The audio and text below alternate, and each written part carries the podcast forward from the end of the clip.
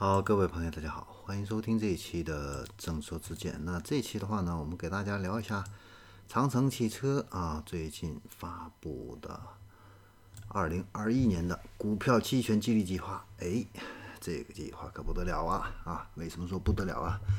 因为它哈这个覆盖的人群非常之广，广到什么程度呢？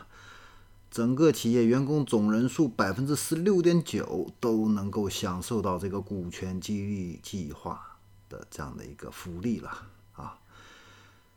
也就是说，这次呢，总共是授予了八千七百人啊，给予这样的一个股权激励哈。此外的话呢，还有一些限制性的一个股票激励哈。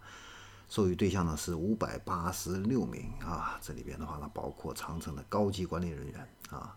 还有中层的核心技术人员骨干啊，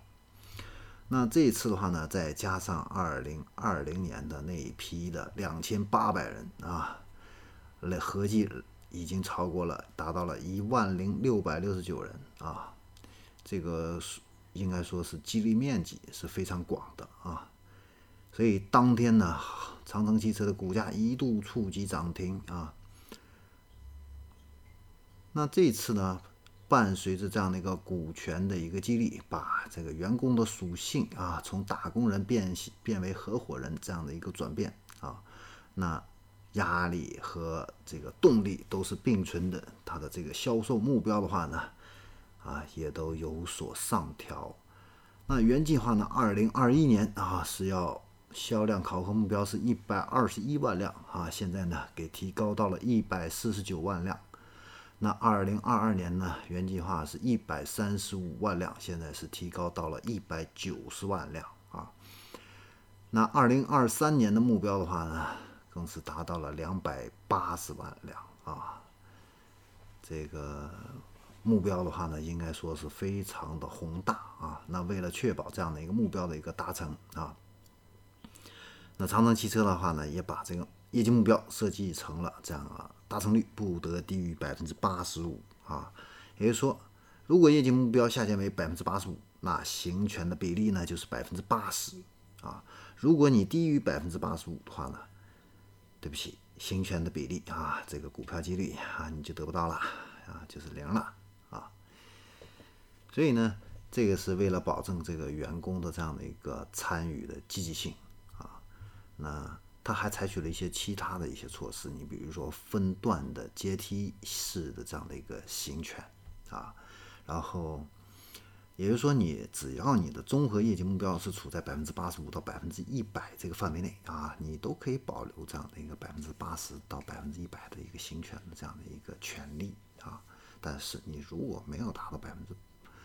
这个八十五的话，那对不起啊，这个你这个这个行权的话呢？就没有了啊，所以这个压力是压力，也是动力啊。然后我们再来看一下啊，长城呢短期的一个各大品牌的一个目标啊。那二零二三年的话呢，哈佛啊要达到全球销量一百三十万台啊，然后欧拉要在二零二三年实现全球销量一百万辆。那坦克的话呢，要达到三十五万辆啊，长城皮卡啊，要在二零二五年达到五十万辆，魏的话呢，这是要在二零二三年啊达到六十五万辆啊。那整体的这样的一个目标啊，制定的话呢，实际上算下来的话呢，三年的复合增速的话呢，是要达到百分之三十六啊，应该说这个是一个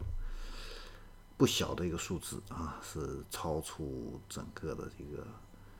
行业的一个预期的啊，那是否能够